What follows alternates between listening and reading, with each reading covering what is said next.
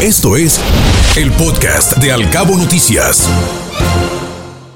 Esta mañana escribe Gabriel Said en su columna 30 años de error hablando del programa Hoy no circula y comenta que si todos los autos fueran eléctricos no desaparecería la congestión vial, aunque dejará de ser contaminante.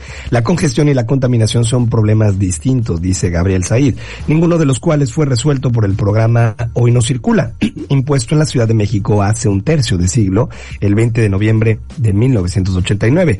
Tiempo más que suficiente para reconocer el error el programa prohíbe la circulación de autos uno de los cinco días de la semana. Esto según el número de la placa.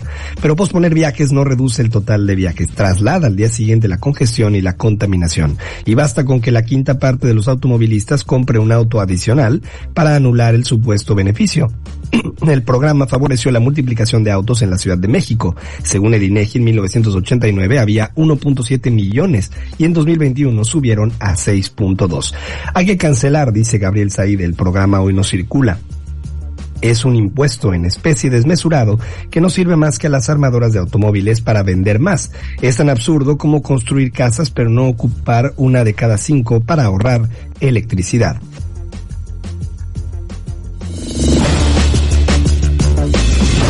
El Universal.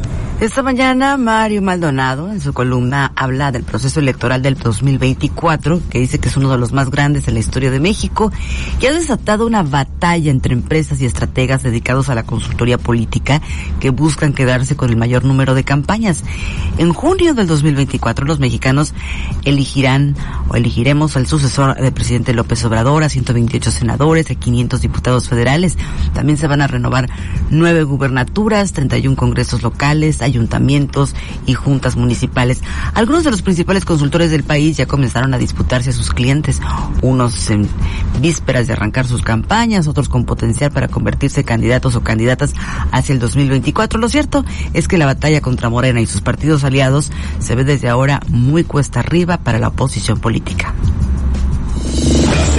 Trascendió. Milenio.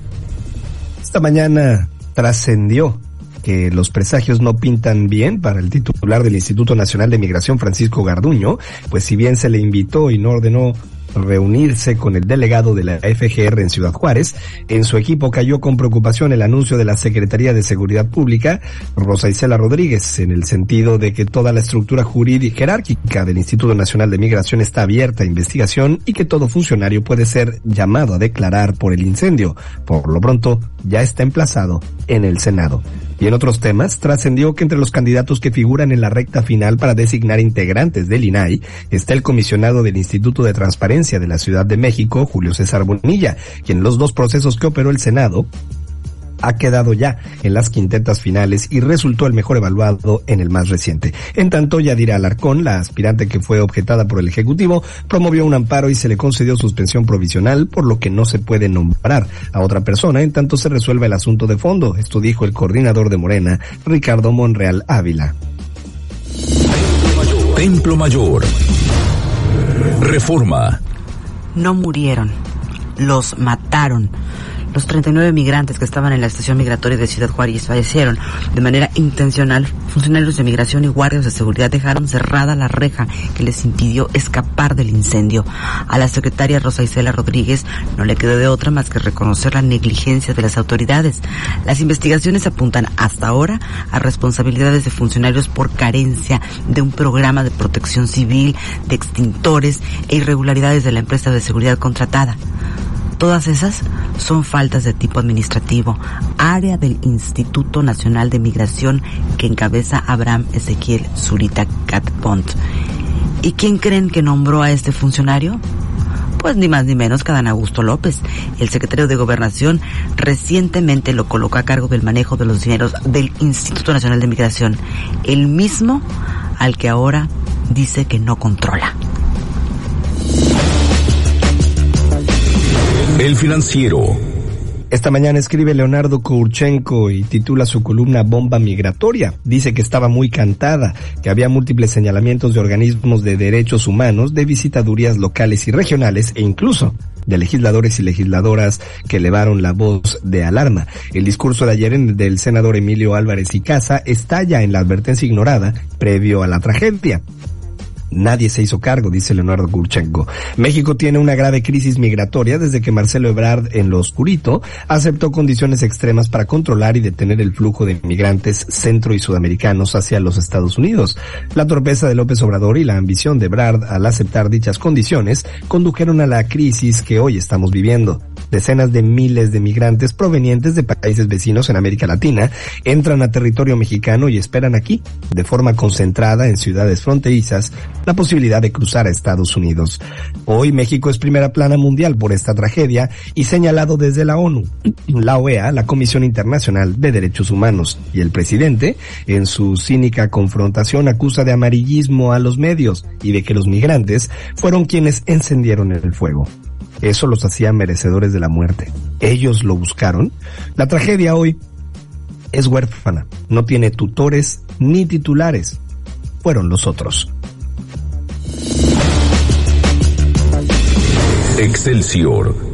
Y esta mañana Leo Zuckerman, en su columna Juegos de Poder, nos habla acerca de la inteligencia artificial y dice que en los últimos días ha leído varios artículos sobre el peligro de la inteligencia artificial para la humanidad.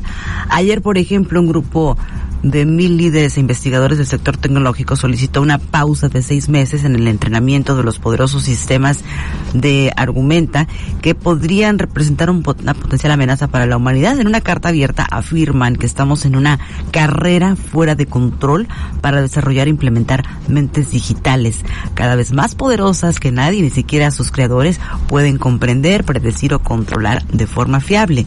La declaración está firmada por el empresario Elon Musk y el fundador de Apple, Steve Wozniak, entre algunos otros. ¿El fin de la humanidad? ¿No estarán exagerando? El tema ya había sido interesante desde hace mucho tiempo. Así es que no tenemos manera de imaginar las cosas que puedan surgir con la inteligencia artificial. En ese sentido, Bostrom, por ejemplo, propuso ponerles límites a esos sistemas. Había que integrar a los algoritmos los valores universales humanos para evitar que las superinteligencias atentaran en contra de sus creadores. Enseñarles, por ejemplo, que está prohibido matar. Es sin duda un tema fascinante, sobre todo ahora que empresas de tecnología ya lanzaron sistemas de inteligencia artificial al público. ¿Quiere decir esto que ya estamos en peligro de extinción, tal y como lo alertan los mil signantes de la carta? Escuche Al Cabo Noticias de 7 a 9 de la mañana con la información más importante de los cabos, México y el mundo por Cabo Mil Radio 96.3. Siempre contigo.